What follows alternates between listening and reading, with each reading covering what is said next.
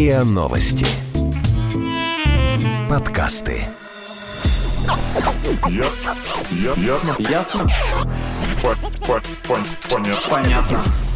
Это подкаст «Ясно-понятно». Здесь мы говорим о том, что нас беспокоит, бесит, интригует, кажется сложным и заставляет сомневаться. А еще пытаемся понять, что же со всем этим делать. Это Лина, Ваня и Ксюша. Всем привет. Привет. Вы боитесь стареть? Нет. Я тоже нет.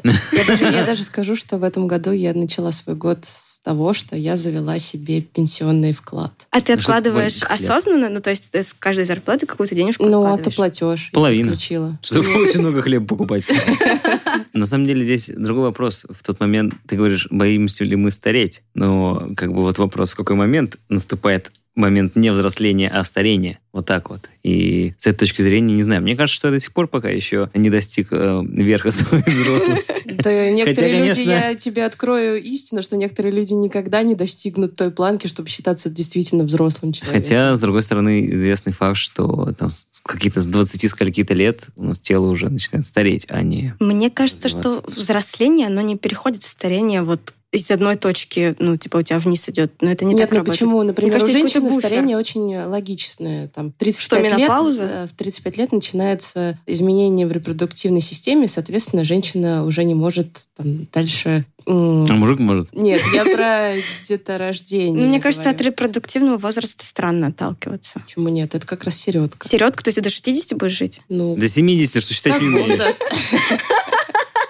Вот и поговорили. В общем, мы сегодня хотим поговорить про старость, про старение, про пенсию, может быть, Все, немножко. что вытекает оттуда. да, из все, что этого вытекает слова. из старости, да. Да. И для этого позвали эксперта, Постоянного гостя. постоянного гостя. Подкаст Это- ясно, понятно. Да. Да, да, да. Мне кажется, никто у нас так часто не приходил в подкаст «Ясно, Ну, кроме понятно». тебя, Ксюш.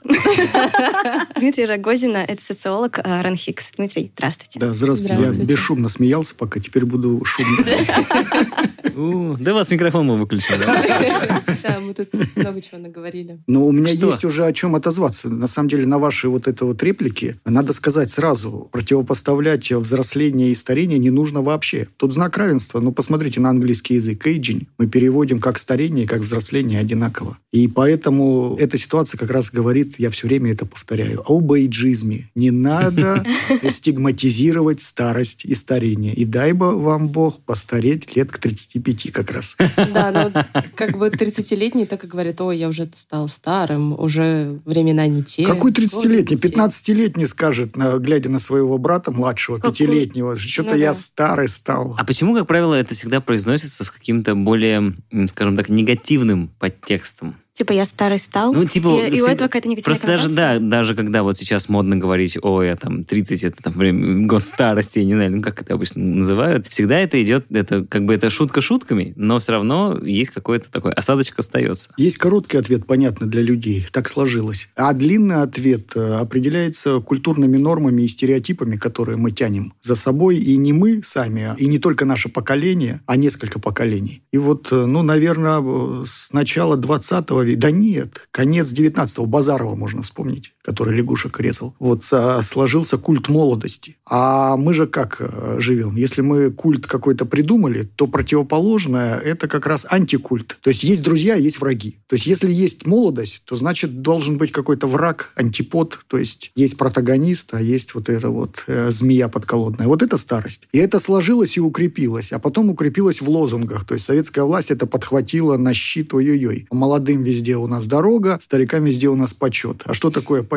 Не мешай нам идти вперед. То есть отойди в сторону, присядь пока, как говорил мой учитель географии. Вот. А что значит присядь пока? Вот. Это и есть эйджизм. То есть отодвинуть э, человека в сторону, маркировать его как неспособным для активной деятельности. Ты способен только отдыхать, говорит молодой человек своему отцу. Но ведь э, в этом же есть какая-то тоже логическая история с точки зрения того, что когда человек, ну, будем говорить, все-таки стареет, у него чисто физически ему становятся какие-то вещи делать сложнее, скажем так. Он уже вряд ли сможет пробежать э, так же быстро, ну, и вот, вот все вот эти вот истории. Или там, как правило, есть такая тоже модная история, что раньше ты там мог всю ночь пить, два часа поспать, с утра пойти как огурчик. А сейчас начинается так называемое похмелье, и все такие, о, все, Я всегда удивляюсь полностью». таким примером. Вот радость большая, всю ночь пить. Вот кто бы, кто бы, кто бы этому позавидовал? Есть одна вещь. То есть вот, ну не знаю, у меня все время приходит, я это очень часто повторял, все время приходит одна метафора. Вот э, на, на такого рода рассуждения. Это метафора марафона. Вот э, в начале все выходят в свежих кроссовках, кто-то новые прикупил, в свежей одежде, такие все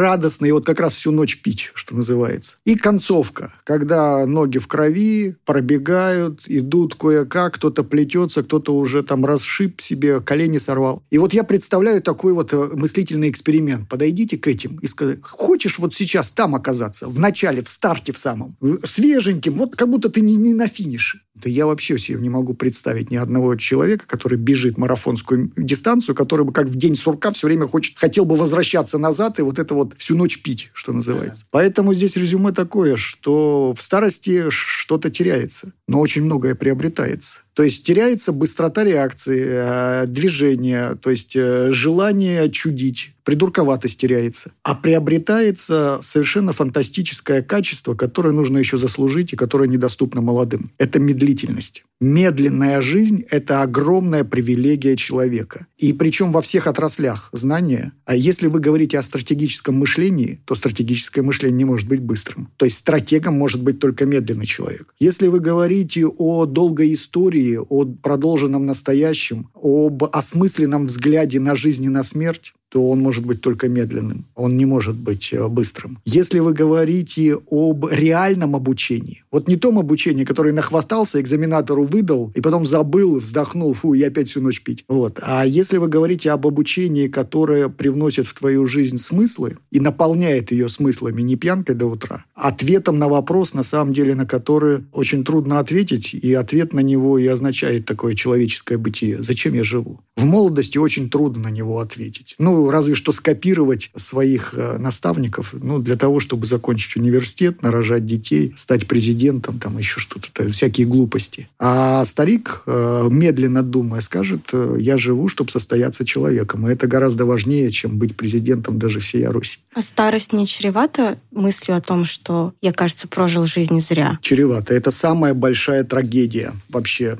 стариков. Об этом много написано, и не только научной литературы, художественной. И эта трагедия как раз и толкает человека в пропасть. То есть есть болезнь, которая не вызвана старением, а сопутствует старению. То есть чаще есть некоторая корреляция, что в старости она встречается гораздо чаще, чем в среднем возрасте. В молодости тоже, кстати, часто встречается, к сожалению. Это одиночество. Вот это болезнь, ну, как бы психическое расстройство, я бы так сказал, социальное расстройство часто, с которым нужно бороться, она как раз вызвана вот этим вопросом, что прожил ли я свою жизнь не зря. То есть и вот эта вот печаль такая, которая настигает человека, и она, эта печаль на самом деле, это не выдумка и не достижение современного мира. Это печаль из библейских времен, она называется уныние. То есть самый смертельный грех после прелюбодеяния. Уныние и непонимание смысла своей жизни. Ну, тогда, может быть, это одиночество, оно заслужено. Ты Нет. был там скверным человеком, поэтому ты остался Убивал, воровал. Можно, можно. То есть можно занять такую позицию, но этично она только по отношению к себе. Ругай себя. Вот э, кто ты такой, чтобы на другого человека смотреть, в каком бы он положении не был, и говорить э, заслуженно тебе или незаслуженно оказаться одиноким. Этичная позиция – это броситься его спасать даже ценой своей жизни. Вот. Ну, как бы это не пафосно звучало, то есть я смотрю, вы замолчали, перестали улыбаться.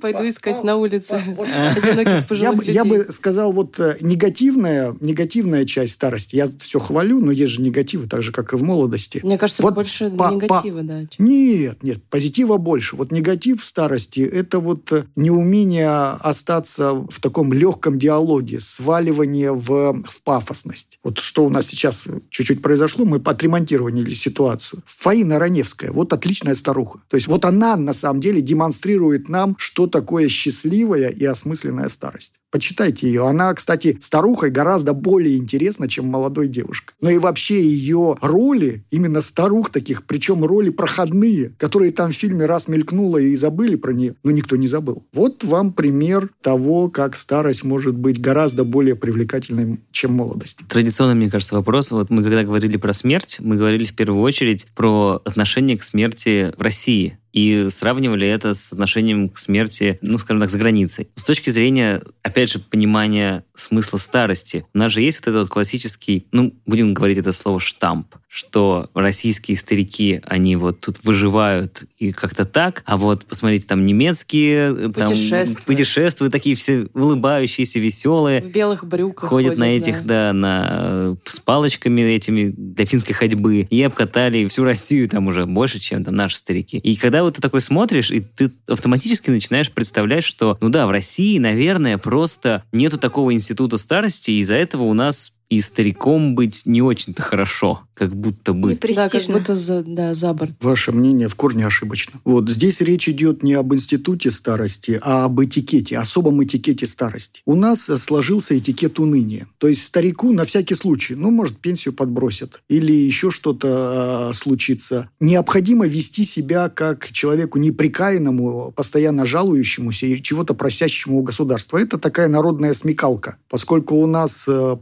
продпрограммы были, там у людей вообще-то вычищали все из амбаров. Государство никогда не приходило с тем, чтобы что-то дать. Она всегда как бы одной рукой дает, другой забирает. И поэтому человек в российских реалиях, и в советских реалиях, и в царских реалиях, он всегда все прятал и делал вид, что у него совсем все очень плохо. Лев Толстой на это обратил внимание, кстати. А когда он э, одно время погрузился в изучение бездомности, он же был поражен, что сколько бы денег он не давал бездомным, то есть они тут же их либо пропивали, либо еще что-то происходило непонятное. То есть они не исправляли свою ситуацию. И здесь Толстой как бы не в морализаторство, хотя он моралист тот еще, не впадал. Он, он как бы говорил о том, что есть слой вот поверхностный, этикетный, как себя нужно вести и о чем нужно говорить, из которого и складывается ваше представление ложные о культурных нормах, хотя это культурные стереотипы. А есть э, слои такие обыденные, я их даже глубинными не назову, ну, такие повседневные. И вот если мы в повседневный слой проваливаемся, а слава богу, мы в нем проваливаемся довольно часто, в, своей, в кругу своей семьи, среди своих близких и так далее, и так далее, то мы видим, что старость далеко не такая унылая. То есть очень много у нас и позитивной старости, очень много любви. Не случайно же, кстати, отношения в семье очень часто более крепкие между бабушкой, дедушкой и внуками, чем между родителями. Это не случайно. И вот эта вот близость, э, это теплота, это нежность, сексуальность между своими партнерами, она пронизывает э, не только немецкое общество, а и российское. Я бы здесь поспорил, на самом деле, кто ближе к теме интимных практик, чопорные немцы или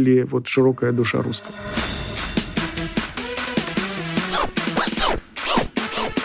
Ясно? Понятно.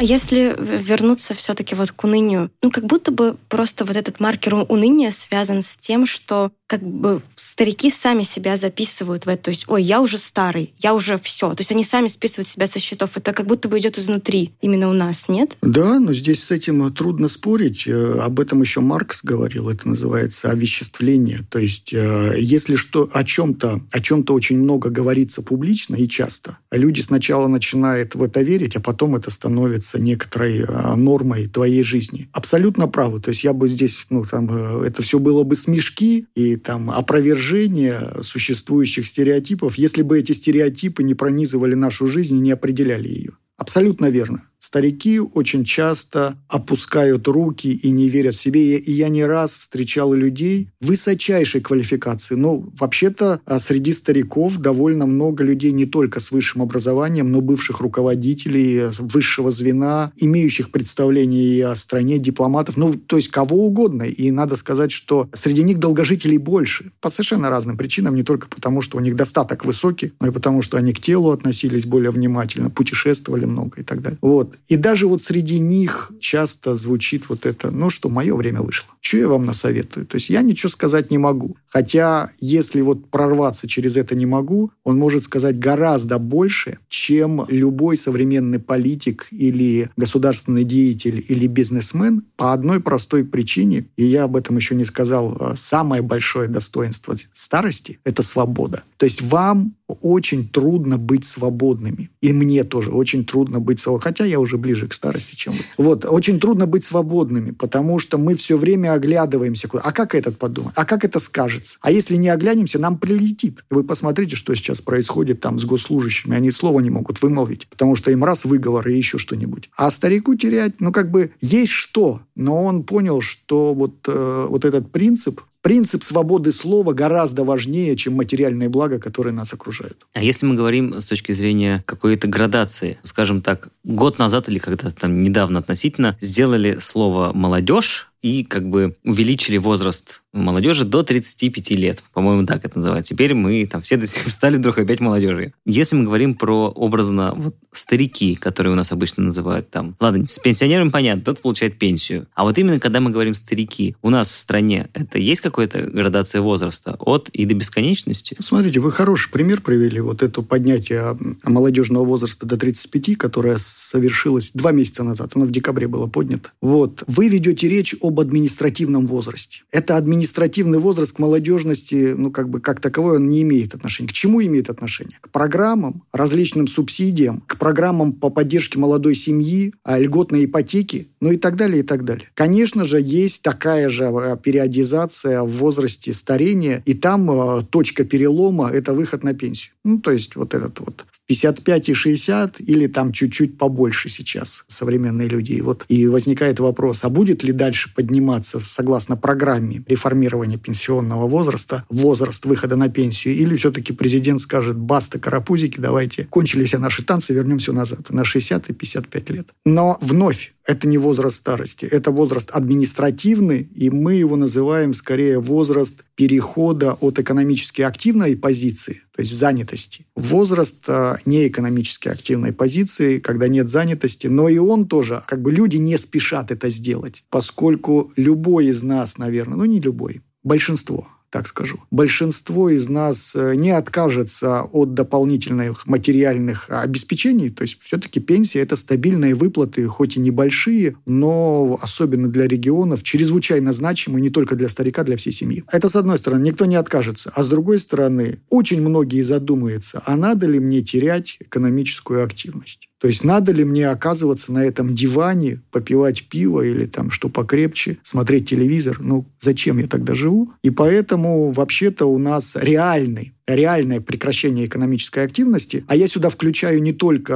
а, занятость, которая оплачивается, ну, допустим, уход за внуками, там, какая-то помощь соседям, но когда человек занят чем-то очень важным, там, особенно в этом хорошо себя чувствуют люди ручного труда, ну, то есть те, которые могут руками что-то делать, кого мы называем золотые руки, да, вот, и люди обычно, ну, прекращают отнюдь не с выходом на пенсию к 70 годам. То есть примерно 65, 70. И причем здесь идет уравнивание и мужчин, и женщин. То есть женщины просто чаще выходят, это есть социальное неравенство, на неоплачиваемый труд, но труд у них остается то, что бабушка начинает готовить на две семьи, там, а, кормит свою непутевую дочку с ее зятем там, и внуками, вот, э, это не говорит о том, что она отдыхает. Она на самом деле работает. Это вот вторая занятость, мощнейшая, просто неоплачиваемая. И женщины, на самом деле, я вот с трудом могу себе представить женщину старшего возраста, там лет 70, которая бы сказала, дайте мне свободу от кухни, уберите этих пасынков там от меня, я не хочу больше ничем заниматься. Я хочу отдыхать. Но глупость же полнейшая, потому что ценность труда очень высока. А у нас, к сожалению, огромному идет смешение пенсионного возраста и трудовой экономической активности. И вот эти спекуляции бесконечно поднимать, не поднимать, да что же там такое, заслуженный отдых, отдайте старикам должное, они в большей степени отражают популистские настроения, нежели действительно какие-то реалии старения. Но что значит в России выйти на пенсию? Как это? Для разных групп по-разному. Самое сложное для для мужиков без высшего образования. То есть это практически нет с высшим образованием. Соврал. Потому что без высшего образования есть подушка, так называемые гаражники, подушка безопасности. То есть если я был слесарем, столером, иногда ко мне обращаются, бегут там, Степаныч, помоги, там надо что-то сделать. Вы это имеете в виду с точки зрения зарплаты или с точки зрения именно занятости? Я имею в виду с обеих точек зрения, конечно, но в большей степени с точки зрения востребованности. Ну, что ты чувствуешь, что ты кому-то еще нужен. Не то, что ты чувствуешь, ты нужен.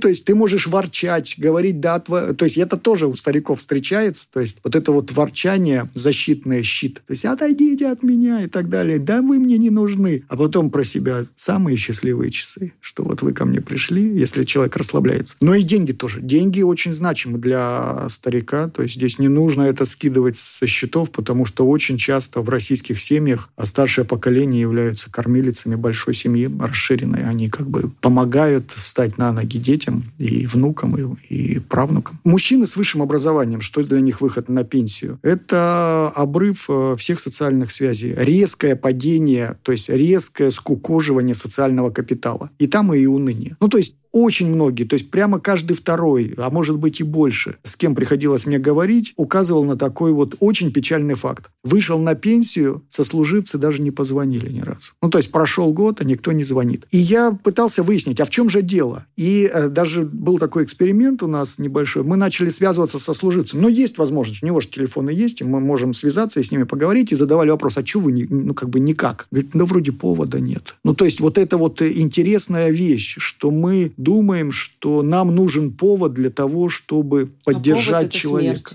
Абсолютно верно, да. Вот когда он помрет, то соберутся все. Ну, то есть получается, что ты разучиваешься поддерживать социальные контакты и оказываешься в ситуации, когда у тебя нет друзей? Нет, ты не, не разучиваешься поддерживать их. Ты умеешь их поддерживать, поскольку всю жизнь только этим и занимался. Просто эти отношения резко обрываются. Очень часто, вот я не случайно про мужчин все веду речь, потому что а, у женщин есть подушка безопасности семья. Они как бы они научаются, страдают, конечно, от этого, что мужики черт знает чем занимаются, а они вынуждены детей поднимать, а о семейном бюджете думать, с соседями общаться, потому что там кран стереотипы. Да, да, да, да, да, да. Ну а как без них-то в нашем э, цисгендерном обществе?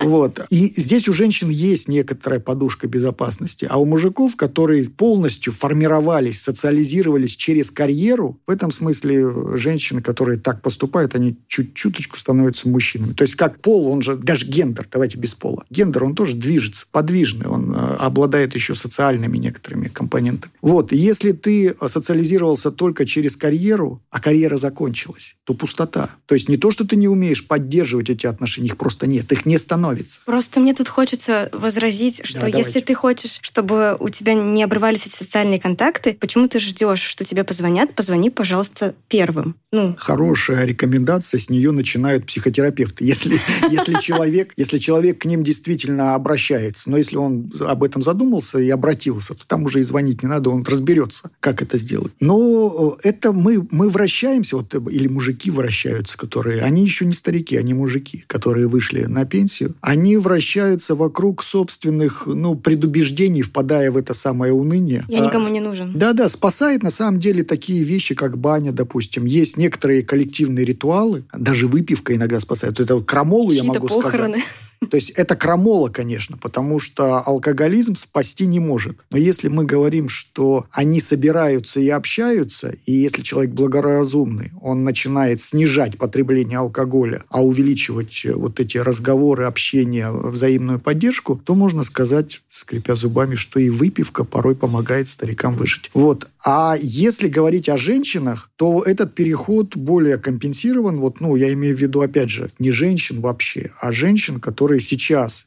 55 лет, 60 лет, подходят к предпенсионному возрасту. Это определенное поколение. Все-таки тут вот, когда вы говорите, стереотипы, стереотипы. Ну вот мы живем этими стереотипами. Они продолжают работать, к сожалению, очень у многих у них нет уже мужей по тем или иным причинам, потому что очень много одиноких в предпенсионных возрастах. Слава богу, у нас появились не только службы знакомств, но и э, гаджеты, позволяющие нам знакомиться. В общем, на Тиндере количество женщин вот этого предпенсионного возраста просто зашкаливает. Мне интересно статистику, кстати, посмотреть, тиндеровскую. Какая там доля? То есть женщины, как бы получая вот эту вот свободу очень часто от идиота-начальника, Потому что, ну, если мы посмотрим позиции, которые занимает женщина там на производстве, в организациях, то здесь неравенство проявляется и в какой степени. То есть, а если вы, ну, просто пример из моей области. Если вы посмотрите на факультеты социологии, то там одни девочки вообще учатся. То есть, мальчика еще, ну, то есть, его надо поймать. А если и увидишь мальчика, то с длинными волосами, с патлами сидит под девочку. Вот. А если вы посмотрите на профессорско-преподавательский состав и будете подниматься все выше и выше. Ой, женщины в науке – это вообще отдельная тема.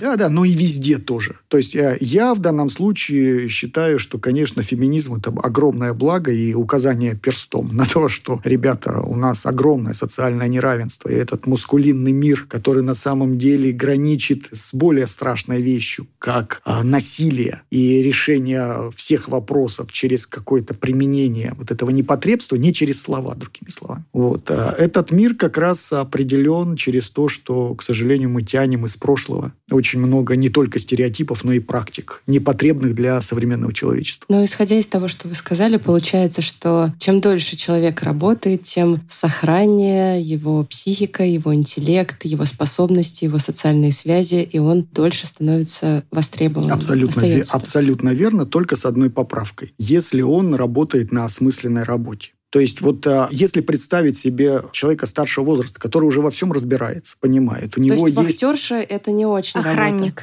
Да нет, нет, я бы здесь по профессиям, ну, вахтерша в каком-нибудь вахтанговском театре или там я, в Большом. Я мечтаю в есть- старости продавать билеты Конечно, театральные. не-не-не-не, здесь не в профессиях дело. Любая профессия, то есть старик э, тем и отличается от молодежи, что он не стигматизирует профессии. То есть любая профессия интересна, и в ней есть элементы творчества, не побоюсь этого слова. Проблема здесь заключается скорее в межличностных отношениях начальник-подчиненный. А вот а, человек уже с осмысленной позицией, с пониманием с, как бы своего места в этой жизни, он не будет выполнять, сломя голову, поручения, которые, ну, ну, не пришей кобыле хвост. На кое это нужно? И вот если человек старшего возраста смиряется с этим, то есть он может конфликтовать, а может махнуть рукой и сказать, ну ладно, буду делать, бумажки эти перекладывать, и начинает это делать, то никак нельзя сказать, что э, его занятость способствует его активному долголетию и так далее, и так далее. И в этом смысле здесь мы видим трагедию государственной службы. То есть люди, которые продолжают работать и перекладывать бумажки в пенсионном возрасте, получая при этом, может быть, хороший доход, но понимая, что они занимаются не пойми чем, могут вызывать только сочувствие.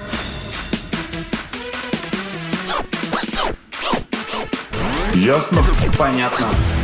Если мы говорим, опять же, про, ну, когда мы смотрим, там, не знаю, ну, не с высоты своего возраста, а скорее... С низоты. С низоты, да, своего возраста на такого уровня людей. В принципе, есть ли какое-то, понятно, наверное, плюс-минус есть отношение и к старости, и вот к этому возрасту у людей, там, будем говорить, там, 20-30 лет. И отличается ли оно от, скажем, такого же отношения, подобного, может быть, отношения к такому возрасту, опять же, у молодежи в других странах, просто приводя пример сразу той же Азии, где, например, или наших южных регионов, где отношение к старости как будто бы кардинально другое. Ну, вы тоже опять, мы все время в стереотипах этих плаваем. Давайте Надо же на Европу. разбираться. Мы с ними. проверяем, да. Надо же разбираться. Да, давайте на Европу посмотрим, что там на Азию. Мы все-таки европейская страна. Хоть нас отрезали, но какие-то границы открыты. Вот молодежь, то есть вот теперь мы знаем, что это до 35 лет, благодаря нашему государству, спасибо партии родной. А молодежь а, у нас более похожа с европейской молодежью, нежели старики с европейскими стариками. И это, ну, как бы вселяет оптимизм и держится на оптимизме. Молодежь очень оптимистична. Ну, по отношению к другим а, возрастным группам, даже не социальным, возрастным группам. То есть, э, как правило, до 35 лет э, строятся планы. Даже если девушка живет с каким-нибудь э, непотребным хулиганом, который учиняет домашнее насилие, она все равно мечтает о том, что, ну, как бы что-то может быть исправлено. То есть, вот эта вот позиция уныния встречается гораздо реже, и это нас сближает. А другое дело, что нас отличает россиян от э, европейских стран. В будущее это мы смотрим с оптимизмом, только его не видим. То есть я вот здесь услышал про пенсию, открытие пенсионного вклада, но это крайняя редкость. Такого вообще нет. Хотя, как если посмотреть на это здравым смыслом, это больше похоже на какое-то компенсаторное открытие. Да. Потому что, ну, Скорее что, с всего, этих, да. что с этих денег? Мы же Что понимаем, будет что... с нами через 10 лет? Да, мы не знаем, что с нами будет через год, к сожалению. И в этом смысле молодежь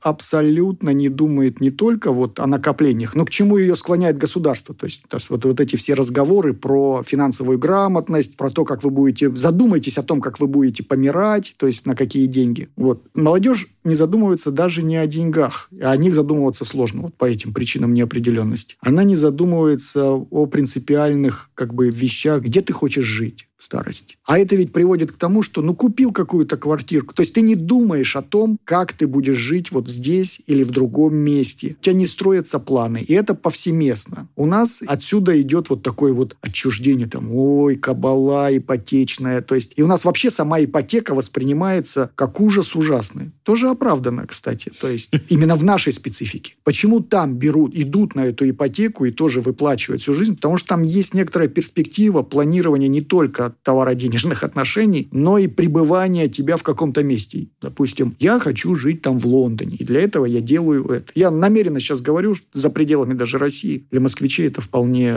как бы доступные мечты. Но и это не происходит. Если он и переезжает в Лондон, то каким-то, ну, странным образом так получилось. Куда-то там улетел, в кого-то влюбилась или влюбился, и вот там осел. Все. Так а мы не верим в себя, что ли, получается? Мы не верим в будущее. То есть, причем оно у нас очень скукожено. То есть, оно у нас такие вот розовые облака, оно у нас облачное, которое вот мы руку туда в облако протянули, и оно покрылось Оно испариной. мокрое. Да-да, и ничего нет. То есть, мы не можем за это ухватиться. А вот вернемся к стереотипам. Если мы во что-то верим как невозможное, это становится невозможным. Но я тут вижу совсем другое. Это неумение думать Далеко. Да, далеко, да. Дол- Ну, это Выстраивать не- долгосрочную перспективу. Не так просто этому научиться, честно говоря. Да, такие кем вы идите В через смысле, пять лет? Ну, берешь. Вот. ипотеку на 25 лет, вот и иду, вот и придумал, что Через 25 будешь лет я с 25 квартирой.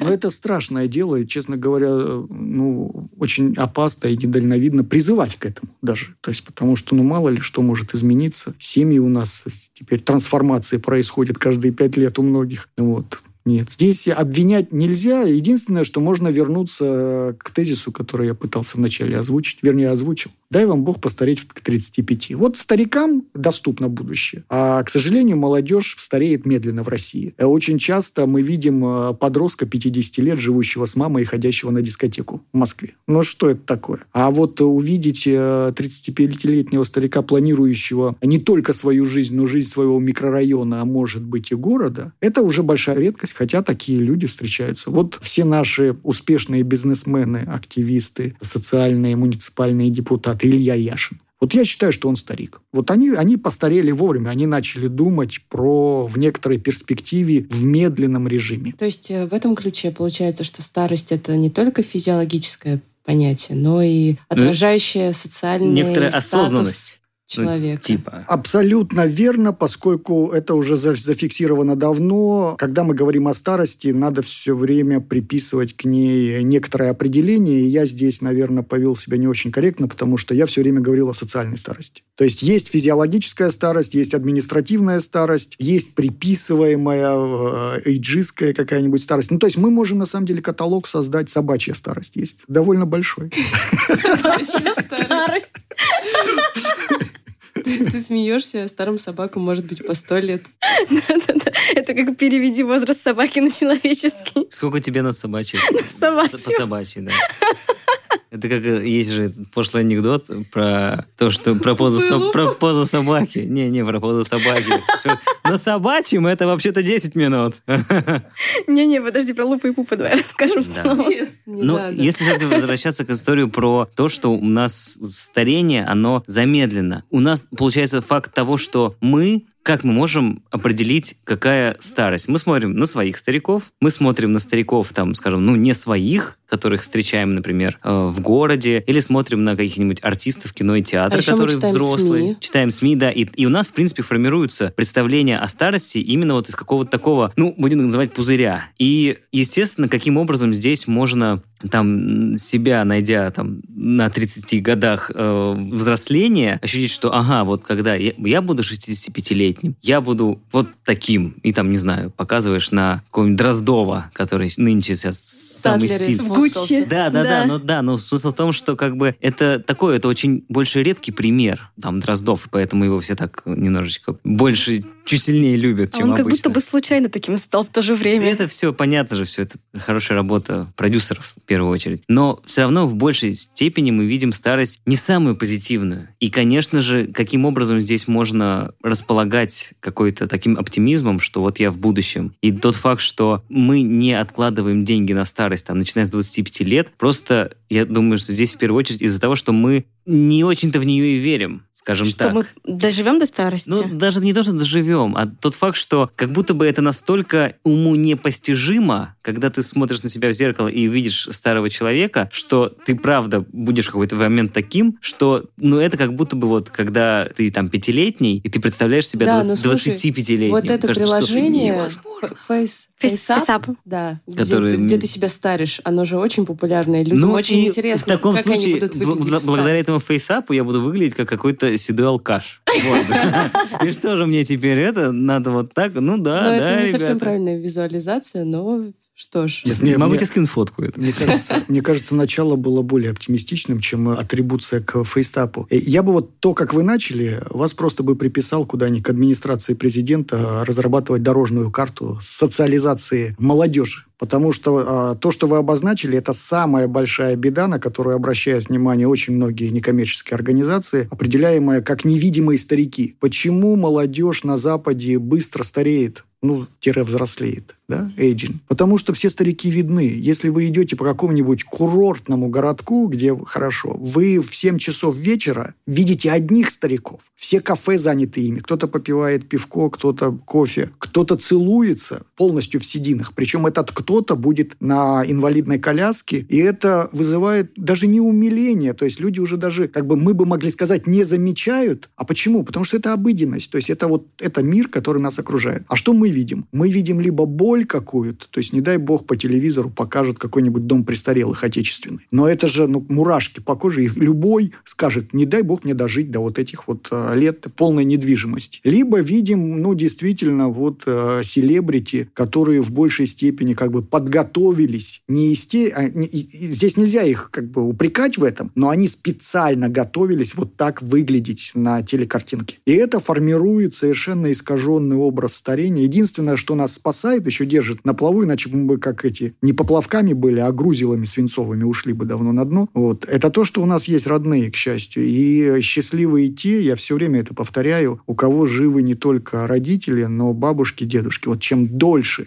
это продолжается, тем больше шансов постареть счастливо самому. Именно поэтому, когда мы говорим о социальной политике в области старения, все время повторяем, старики нам нужны гораздо более, чем мы им. То есть они нам нужны. То есть не потому, что мы должны за ними ухаживать, там у нас какой-то долг, да, и это тоже. Но они нам нужны, чтобы ухаживать за собой. То есть э, проводить вот эту вот профилактику собственного старения. То есть как пример или антипример? Нет, нет, пример и антипример – это как э, некоторая иллюстрация, это не то. Как жизнь. То есть это не пример, это прямо бытование. То есть это и есть тот самый социальный капитал. Он не пример. То есть то, что вы интенсивно общаетесь с большим кругом людей старше вас лет на 30, это не пример. Это ваша практика, это ваши как бы социальные сети. И социальный капитал, который постепенно трансформируется в человеческий. А что это такое? Это ваше отношение, вот этот вот треп невинный, который мы ведем сейчас, он постепенно трансформируется в знание, а знание в здоровье. А это и есть человеческий капитал уже в, вот, в классификации Бурдье или там бурдьевистов там последующих. Но тоже исходя из этого можно сказать, что секрет долголетия, если мы говорим в таких категориях, это нужность и важность пожилого человека для общества. Да, но об этом многие задумываются. Это точно так же, как с возрастом, как мы начали. Там есть социальный, есть административный. Вот и про долголетие есть несколько компонентов. То есть вот э, в России в прошлом году Высшая школа экономики разработала индекс активного долголетия и утвердила и на уровне министерств. Там четыре, по-моему, базовых позиции. Востребованность напрямую не определена, но она определена через э, другие индикаторы. То есть там занятость, вот это вот э, физическое здоровье, физическая активность, участие там во всяких кружках, а тогда еще образование, еще что-то. Но там нет самого важного, о чем мы говорили в прошлый раз – секса. То есть вот э, государство у нас как невинная девушка прячет лицо, когда э, слышит эти слова.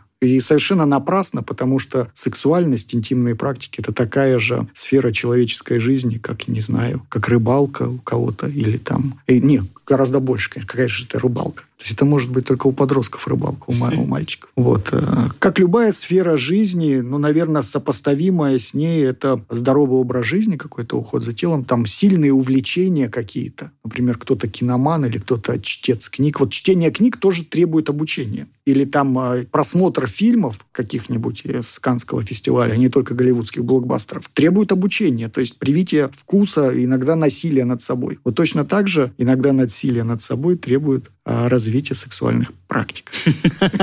Ну вот вы говорили с огромным количеством пожилых людей, с долгожителями в том числе. Что они вам говорили про жизнь, про свои секреты долголетия, не знаю. Много чего говорили, в большей степени молчали, конечно. То есть там, эх, поживите с мое и так далее. Вздыхали очень много. Это То тоже, есть... кстати, иджизм. Поживите с мое. А есть, есть такое дело, но иджизм проявляется не столько в словах, сколько в интонации. И когда вам бабулька говорит такие слова, она вам еще наливает чаю и сует плюшку какую-нибудь. И это, ну, как бы иджизмом не является. Это является такой вот формой коммуникации. Ну, и можно в эти слова превращать, а можно вот как бы говорить о такой специфической коммуникации. В общем, рассказывали много что. И я бы выделил один момент только. У нас э, есть такой стереотип, мы с него начали, что там полное безденежье, отсутствие здоровья, непотребство и, в общем-то, невнимательность деятельность государства и власти, а нужно сказать, что именно старший возраст, он не только социален, он наиболее не то что лоялен даже, я бы сказал, а восприимчивый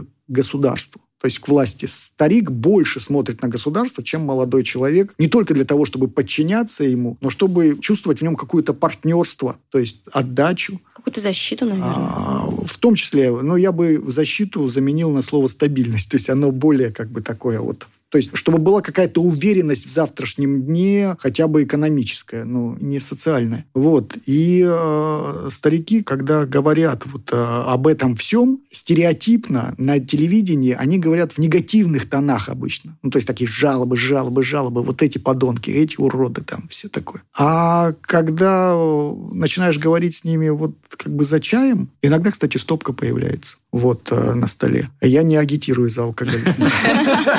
Мы тоже не агитируем. Вот, но мне очень приятно. Европейские традиции, у них вода была нечистая, поэтому они привыкли по чуть-чуть. Вот по чуть-чуть это хорошо, старики тоже по чуть-чуть. Когда это чуть-чуть появляется, и такой расслабленный разговор, там очень много рассказов чрезвычайно позитивных, поучительных, смешных. То есть Самые похабные анекдоты я слышал в, в монастыре от монахов. Но вторые по очереди были старики. У фонда «Старость в радость» есть классная акция. Они просят своих подопечных стариков писать на бумажках мои советы молодому поколению. А, я в Инстаграме у них это да, видел. Да, да, да. И да, там да, бабушки да. и дедушки, они пишут советы молодому поколению, там, будьте такими-то, не обращайте внимания на то-то, на то-то, любите, уважайте, берегите друг друга, и такие классные вещи. И каждый раз, когда я это вижу, это так трогательно, и думаешь, боже мой, вот вот эти истины, которые пережили там 80 лет, и вот ты их бери и применяй к своей жизни, но это всегда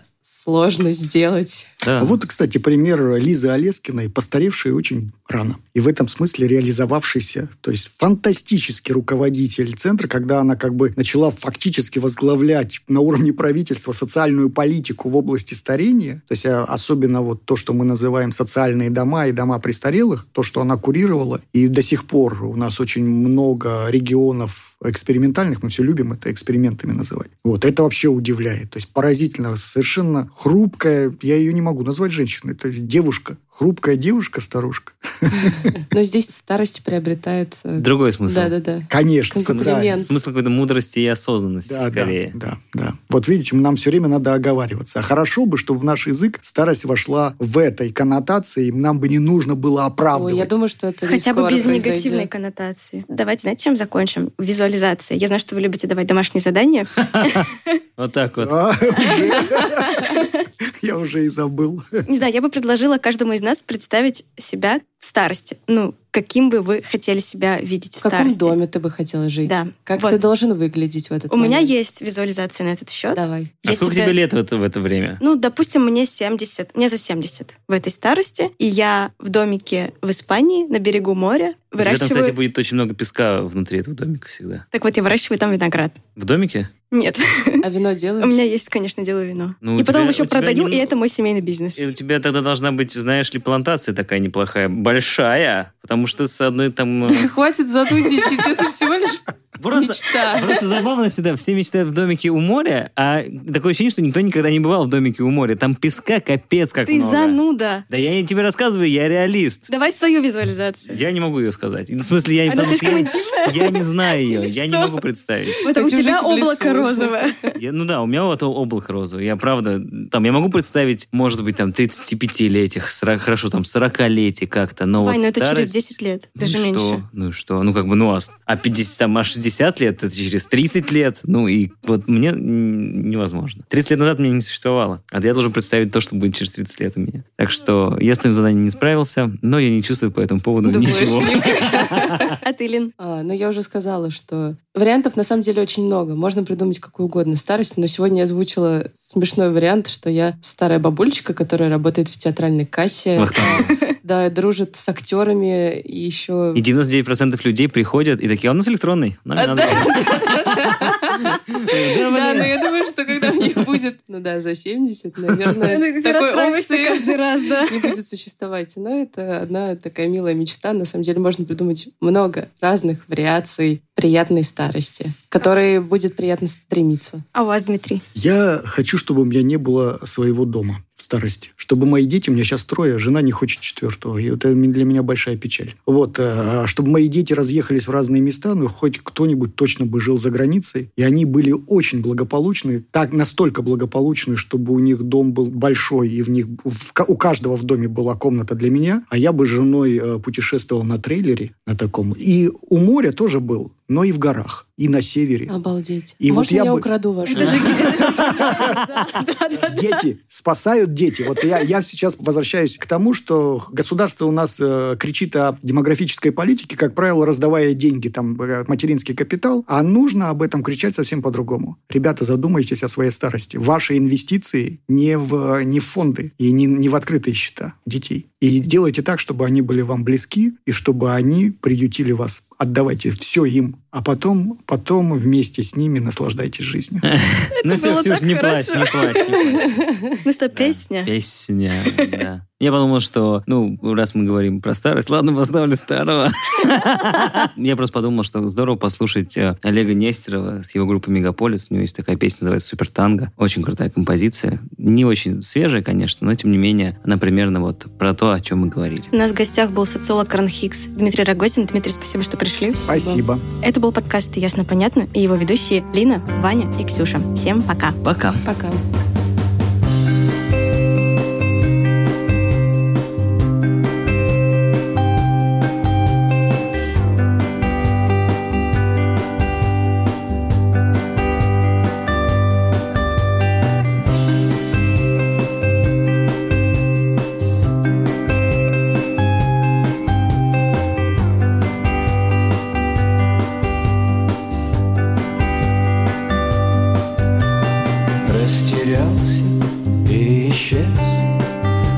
Растерялся и рассеялся. Кто там был здесь или нет, все равно никто не вспомнит. Дождь и серый, серый день, не увижу, а все увидят. Посмотрела на часы и скорее вниз, и скорее.